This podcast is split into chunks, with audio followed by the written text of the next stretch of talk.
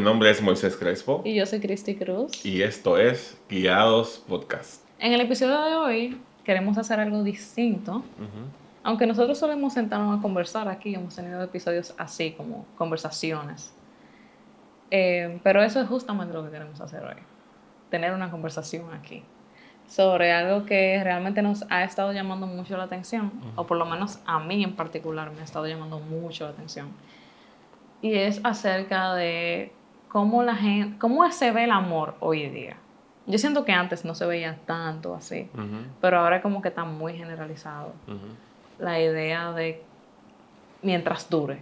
Es como que tan generalizado, por ejemplo, hace unas semanas yo estaba escuchando una conversación que estaban teniendo unas personas y estaban hablando acerca de que ya no tienen esa idea de que una relación dure para siempre. Ese cliché, como decía, Ajá, como que ya ellos no tienen esa idea de que algo va a durar para siempre, pero van a disfrutar las relaciones que tengan mientras dure. Sí. Porque en algún momento va a terminar, porque realmente nada es para siempre. Y justo esta semana, como que viendo muchísimo yo me topé con un video que hablaba de que de cinco anillos, los cinco anillos que tienen que tener una relación. Yo nunca había escuchado eso en mi vida. No lo, veo, no lo veo nada necesario. Era básicamente de que, un anillo para la primera cita. ¿Quién da un anillo a la primera cita?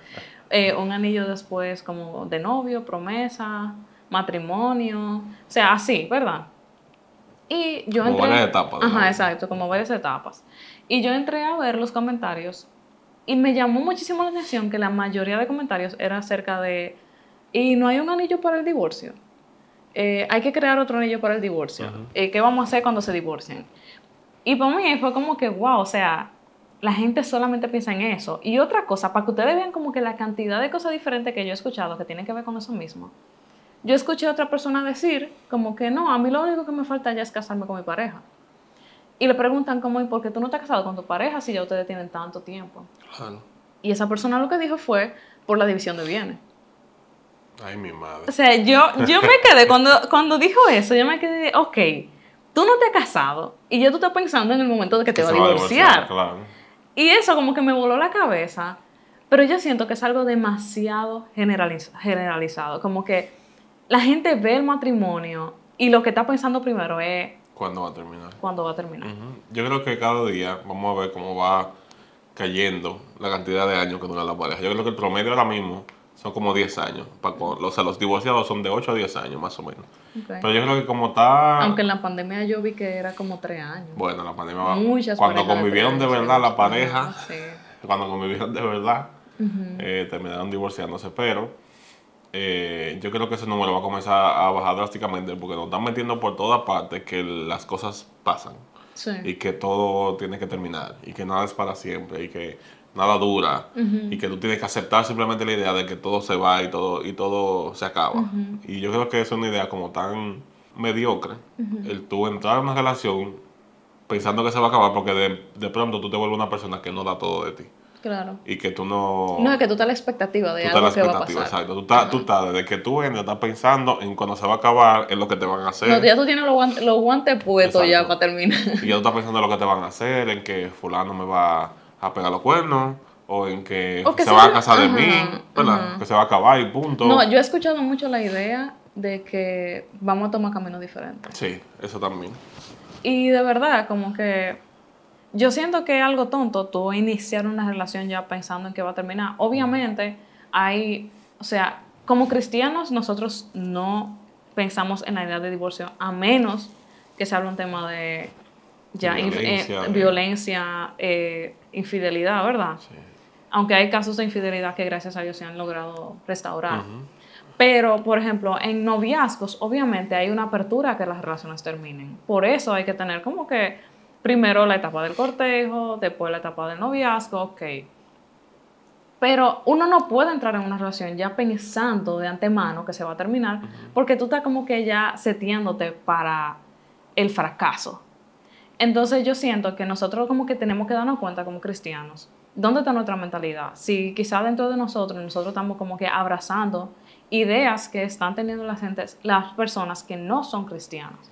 Porque siento que como cristianos nuestra, nuestra visión del amor, nuestra perspectiva del amor, tiene que ser muy distinta. Claro, tiene que ser diferente, sí. A la que el mundo tiene. O sea, lamentablemente en el mundo se ve el amor como algo pasajero, algo que no dura, algo que se acaba. Pero lo que la Biblia nos dice del amor no es eso. O sea, primero, Jesús se revela como que Él es el amor. Y Primera de Corintios nos habla acerca de cómo es el amor realmente. Dice que el amor es paciente, bondadoso, el amor no es celoso, ni fanfarrón, ni orgulloso, ni ofensivo.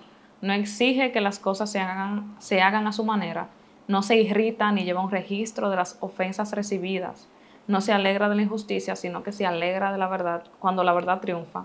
El amor nunca se da por vencido. Yo creo que es algo como que uno tiene que tener muy pendiente. Sobre todo, sí. O sea, dice el amor nunca se da por vencido, jamás pierde la fe, siempre tiene esperanza y se mantiene firme en toda circunstancia.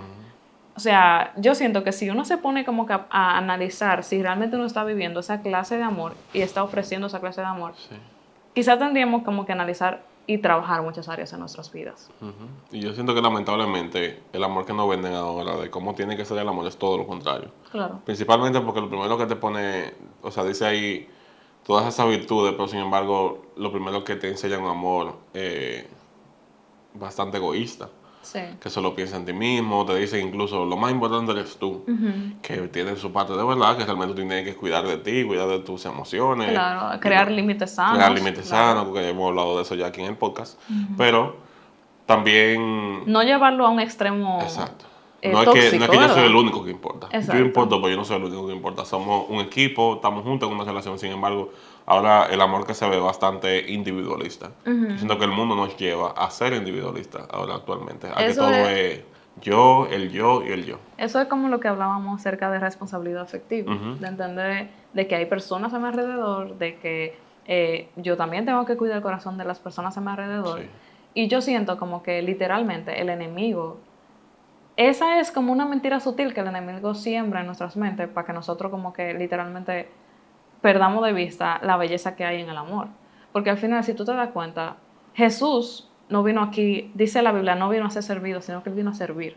Jesús no vino como para que le den, él vino a dar. Y muchas veces lo que la Biblia nos llama a hacer a nosotros es enfocarnos en las otras personas. Pero el enemigo siempre nos hace poner la mirada en mí. O sea, en cómo yo me siento, en lo que yo quiero, en cómo yo quiero que se haga. Y mira ahí lo que dice en 1 Corintios, dice, dice, el amor no exige que las cosas se hagan a su manera. Entonces, como que a mí me da mucha tristeza la perspectiva que, el mundo tiene del amor. O sea, un amor tan vano, un amor tan pasajero, un amor que no está dispuesto a tirar el pleito, porque, o sea, todas las relaciones van a tener problemas. No hay una relación, yo no conozco una relación que, no, tenga problemas. O sea, todos pasamos por situaciones. Todos tenemos cosas, por ejemplo, Moisés tiene cosas que a mí no me gustan y que no me gustaban y que hemos podido trabajar juntos. Yo tengo cosas que a él no le gustan y que no le gustaban y hemos tenido que ir trabajando juntos. Pero yo le doy gracias a Moisés y a Dios de que Él me ha dado el chance de yo reivindicarme, como de yo poder reconocer mis errores y poder darme el chance de cambiar y darme el chance de crecer. Pero ahora mismo estamos en una etapa en la que si tú no eres como yo quiero, y te lo repito dos veces, si a la, tercera no, no cambiaste como yo te dije, pues te voté. Pues te fuiste. y señores, eso no es real. O sea, por ejemplo, aquí yo te voy a exponer a ti. Adelante. por ejemplo, una de las cosas que a mí, un ejemplo tonto, una de las cosas que a mí me desesperaba era que a Moisés le tocaba botar la basura, le tocaba bajar la basura. Entonces, al inicio, a él se le olvidaba que... No le creen. al inicio, a él se le olvidaba. Y le pasó una vez, mi gente, que se le olvidó la basura. una de las peores experiencias de nuestra vida. Sí, una de las peores experiencias que hemos vivido. Eh, se le olvidó bajar la basura como una semana. pues resulta... Bueno, mi amor, yo no sé cuánto tiene que durar. ¿Por qué ponen así? Son como tres días. No, mi amor, para esa... Ok, vamos a terminar la historia para que ustedes busquen si fueron tres días. Dios. El punto es que. vergüenza. el punto es que em, yo voy a barrer un día en la sala y cuando yo voy a barrer, que paso la escoba, yo veo que sale un reguero de gusano de la escoba. Y yo me quedo mirando y yo dije, ¿cómo se crearon estos gusanos en la escoba? Entonces yo voy a la parte donde estaba la escoba y señores. Saco. O sea, había una cantidad, una cantidad de gusanos. Que esa noche yo me recuerdo que yo duré dos horas limpiando eso. Me puse a hervir agua porque me di cuenta que se morían más rápido si tú lo hervías. y comencé a tirarle agua hirviendo. Y esa noche yo me recuerdo que yo cerraba los ojos y yo veía gusano, gusano, gusano. El punto fue que, no, yo no he terminado la historia. El punto es que eh, después de eso, como que a Moisés no se le dejaba de olvidar. O sea, durante dos o tres días todo era como que no firme. Día, no. Una semana. Ay, Dios. Señor, pero fuerte. Pero espérate, yo no he terminado, mi amor. El punto es, señores. el punto es que. Eh, Los tiempos tuyos son extraños. ¿Y cuánto fue, mi amor? Señores, no le crean, fue mi un amor, mi amor. Una semana. ok, dos semanas. Wow. Está bien. Ese, es tú siendo dadivosa. El, el, punto es que después yo, o sea, Moisés se le sigue olvidando y era como que, muy, recuérdate de esto. Y yo me recuerdo que una vez yo me quillé contigo y yo te dije como que me quilla, que yo tenga que recordarte lo que sí yo que, y tú me dijiste como que, recuérdame, y yo lo hago. Y punto. Y para mí fue como que es tan sencillo, en verdad. Como que yo se lo puedo recordar, punto. Está bien, si él no se recuerda, pues déjame recordárselo y ya. ¿Qué tan difícil puede ser? O sea, de verdad, no de maldad. Obviamente, yo no quiero que crezcan gusano en mi casa. Eso es, eso es desagradable y pico, o sea, eso es asquerosísimo. Pero yo tengo un problema con eso, me olvida la cosa grave, grave. Y tú lo sabes. Entonces, como que yo tuve que aprender a yo simplemente o sea, a ver más las virtudes de Moisés que las cosas que por momento él podía hacer mal. Eh, porque lamentablemente, o sea, nosotros tendemos como humanos, como que cuando pasa algo que no me gusta, uno comienza a generalizar y ver todo lo que no le gusta y ver todo lo malo. Y como que comienza como que, y realmente eso me recuerda mucho, que por ejemplo, cuando uno ve las estrellas, no sé si ustedes se han sentado un día a ver las estrellas, cuando tú te quedas viendo mucho el cielo, al inicio tú ves como poquitas estrellitas, mm. pero mientras más tú te quedas viendo el cielo, más estrellas tú comienzas a ver. Y yo siento que uno, o sea, como así mismo pasa con los defectos o las virtudes. Al inicio tú ves mal, eh, tú ves como que pocas, pero mientras más tú te enfoques en eso, más tú comienzas a ver. Y nosotros podemos hacer eso o con las virtudes o con los defectos. Y eso se va a magnificar. Lo que nosotros más nos enfoquemos, más lo magnificamos. Entonces, yo siento que, que nuestra generación es muy egoísta. Somos, o sea, no, voy a, no me voy a sacar porque es nuestra tendencia, nuestra carne. Nosotros somos muy egoístas, muy centrados en nosotros. Pero lamentablemente, por eso es que nosotros podemos ver gente que no dura en relaciones. Porque lamentablemente se necesita morir a uno constantemente. O sea, para que una relación funcione, uno tiene que constantemente morir a su orgullo, morir a su egoísmo, morir a su cosa. O sea, como que yo sé, constantemente yo tengo que morir. O sea, a impulsos o palabras que yo sé que no van a ser buenas para nuestra relación.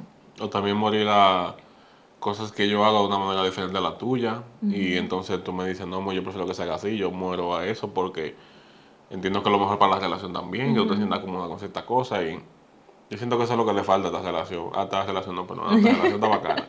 A esta generación.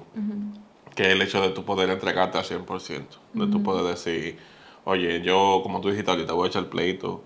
Yo voy a sacrificar cosas. Yo voy a dar de mí todo lo que tenga que dar de mí para que esta relación funcione. Porque yo siento que la gente ya no está dispuesta a nada de eso. Y tiene mucho que ver también, siento yo, eh, ese discurso de de, no todo dura para siempre y de que las cosas se acaban, tiene mucho que ver también con la falta de compromiso que, que hay en este tiempo, del deseo de tú simplemente esconder detrás de un discurso el hecho de que tú no quieres comprometerte. Tú no te atreves a firmar ese papel legal que te ancla a esa persona financieramente y con el bien y todo eso. O sea, yo siento que, que nuestra generación en sí necesitamos de Dios. Mucho. Entonces, a mí me da risa porque tú y yo hablamos como si somos dos viejos, en verdad. o sea, somos parte de la generación. Claro, claro. O sea, lo que estamos aquí hablando es como que, ¿cómo nos llama la atención cuando se vive un amor fuera de Cristo? Mm. Y fuera de la esperanza y de, de lo que uno puede experimentar en el Señor. Y yo siento también que como esa perspectiva del amor, habla, yo siento que habla desde heridas no sanadas. Porque cuando tú estás esperando ya como que las cosas van a terminar y tú estás seteado como para que en cualquier momento tú vas a terminar, yo no me voy a aferrar a esto, tú estás hablando acerca del dolor de heridas pasadas que han terminado y que quizás antes tú pensabas que iban a durar más. Entonces yo siento, porque a mí me pasó eso también, señores, aún con 16 años. Yo era una menor, pero yo viví mis traumas, que lo que han escuchado ya el testimonio saben. Y cuando Moisés llegó a mi vida, de verdad, yo pensaba que íbamos a durar cuatro meses. Y él lo sabe. Me puso una cantidad de meses. Yo pensé que cuando Moisés y yo comenzamos, yo dije, esto lo que va a durar son cuatro meses, lo más seguro. Vamos a disfrutarlo mientras dure. Eso fue literalmente lo que yo pensé. Y después, mientras Dios, Dios fue sanando mi corazón y sanando mis heridas, fue como yo pude entender que existe y que es posible un amor diferente cuando uno está tomado la mano de Dios. Pero depende de uno realmente. Claro.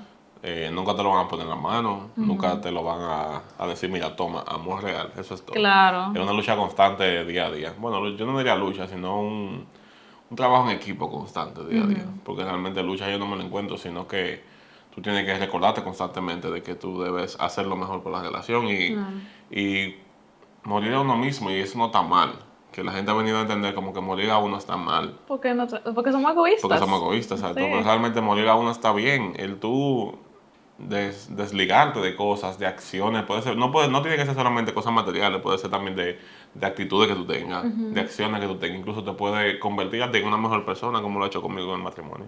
Claro, con nosotros, realmente. Yo siento que cuando uno comienza como que a ver la virtud y la belleza que hay, como en la relación que uno puede tener con una persona, porque al final Dios ideó el matrimonio. O sea, eso no, no viene de cualquier cosa, o sea, eso fue Dios que lo ideó. Y Dios incluso compara su relación con la iglesia con el matrimonio. o sea, para que uno entienda como el peso que tiene esa unión y cómo Dios la ideó para que fuera eterna y duradera. Y yo siento que cuando uno comienza a ver la belleza en eso, uno es más intencional en invertirse más en esa relación. Y también uno necesita como constantemente como que rendirse delante de Dios, porque al final dependemos de Dios hasta para llevar buenas relaciones. o sea, nosotros dependemos del Señor para absolutamente todo, para llevar nuestras relaciones también. El Señor nos ayuda, el Señor nos corrige, el Señor nos enseña cuando hacemos algo mal. Yo se lo he contado a ustedes las veces que el Espíritu Santo me ha echado mi boche por las cosas que yo he hecho mal, yo pensando que estoy bien. Entonces, de verdad, a veces yo me, me pregunto, ¿cómo, ¿cómo se hace la gente que no tiene a Dios? En las relaciones, porque es como que difícil. Sí, porque realmente el Señor ayuda bastante, el Espíritu Santo ayuda mucho, mucho, y te, da tu, tu pecosoncito, te, oye, te toca pedir perdón, me ha dicho, te toca hablar, porque tú fuiste que, que, metiste la pata, tú sabes. Y tener esa voz ayuda bastante en el matrimonio, ¿verdad? Claro. Pero yo creo que, que lo que queremos decir con todo esto es como que el amor que Dios nos planta no es el amor que nos están enseñando en este tiempo. Claro. Y yo siento que incluso en las redes sociales no plantan ese amor, en la, en la media, o sea, dígase en películas, series, también no plantan ese amor de que como que ese romanticismo no existe, ese romántico para siempre no existe, siempre hay un inconveniente, siempre hay un problema, siempre tiene que separarse. Como que nosotros tenemos que creer en el amor que el Señor nos ha enseñado. O ya incluso las películas que son de que románticas, y ya se ven como algo tonto incluso. Sí, exacto. O sea, como que eso no es verdad. O sea, se tiene que terminar. Y, o sea... Y que puede ser que una película, dicen, Exacto. Incluso yo he escuchado personas que piensan así, que... O sea, que piensan que la gente de antes están juntas porque era obligado. Sí. Todos, como si todos fueran así. Como que tuviera, porque la gente de antes tenía que aguantarlo todo. Pero yo conozco muchas relaciones viejas que se aman. Y que se aman y que son un ejemplo. O sea, para mí yo tengo parejas viejas, ya ancianas, adultas, que yo, puedo, que yo he asumido como un ejemplo para mí. De lo que yo sí quiero tener en mi vida, de lo que yo sí quiero disfrutar. Y yo siento que cuando uno comienza a identificar como parejas así que han tenido relaciones sanas, que han sido restaurados, no que son perfectas, porque relaciones perfectas no existen. o sea, no idealicemos relaciones perfectas. Hay relaciones trabajadas, hay, hay, relaciones construidas, esforzadas, relaciones perfectas no existen. Porque somos humanos. Entonces, yo siento que tenemos que enfocarnos, como tú decías, en ver como que cómo Dios plantea el amor, la perspectiva que Dios nos da del amor, de cómo el hombre debe amar a la mujer, cómo la mujer debe respetar al hombre, cómo se da como ese vínculo.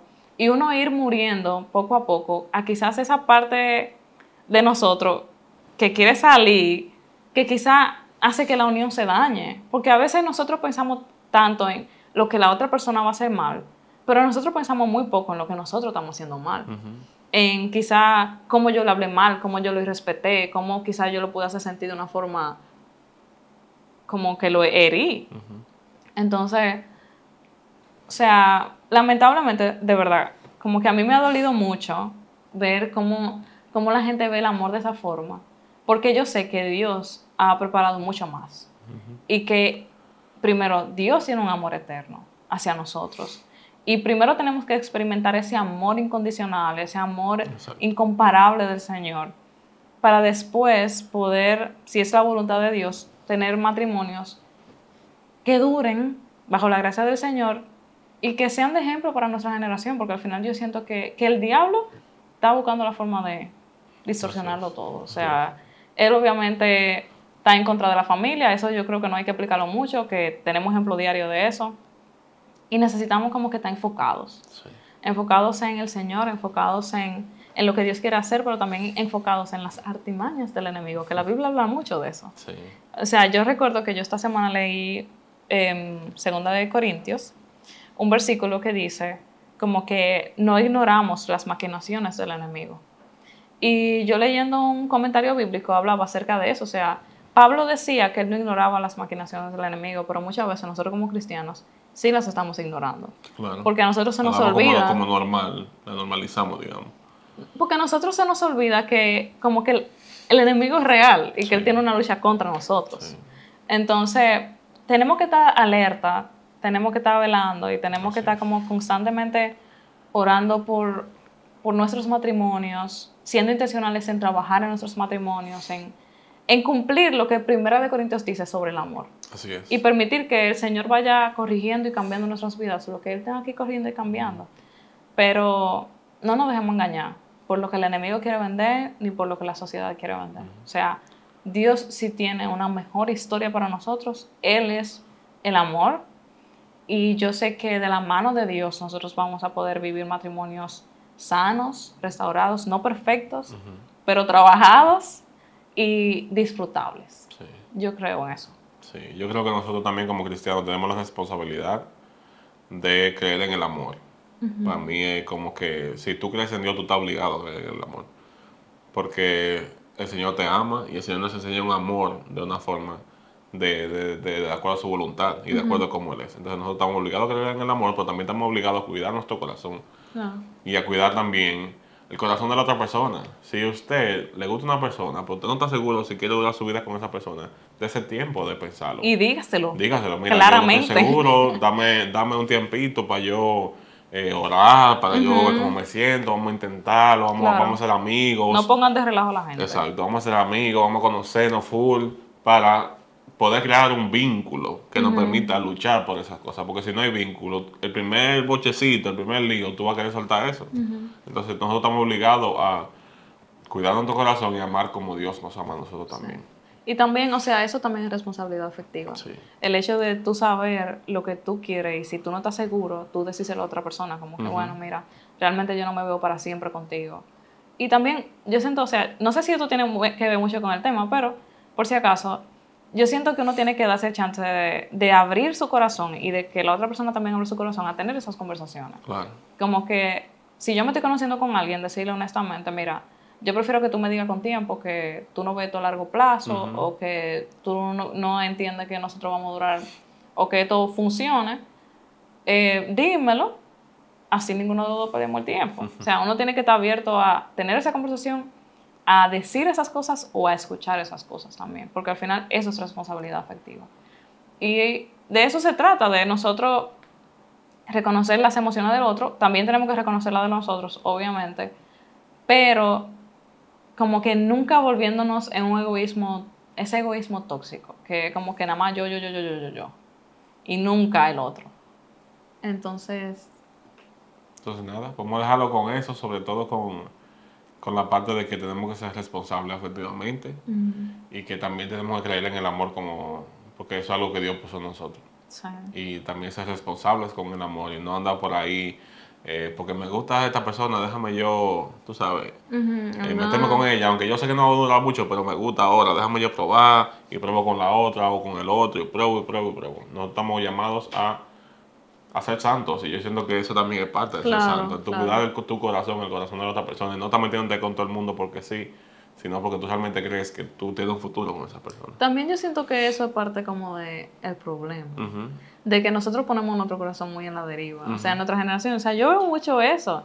Lamentablemente, obviamente, tú no vas a creer en el amor si tú andas metiéndote en amor con quien sea y obviamente terminan. Claro, y tú ves, la, y tú ves la banderita roja y tú dices, no, déjame yo Déjame yo darle para allá. No, entonces es como yo te decía ahorita, yo siento que la mayoría de gente que habla así de que, ah, ya yo no creo en para siempre, eso es un mito, eh, esas cosas son personas que han sido heridas, que no han sanado sus heridas, que, no han... relaciones conflictivas, que se meten con personas que quizás no son provechosas para ellos. No, y yo lo puedo decir porque yo fui una de esas personas, o sea, como que no es yo juzgándola, sino porque yo también vengo de ahí y yo sé que uno puede sanar y yo sé que uno puede cambiar su perspectiva del amor y poder trabajarlo.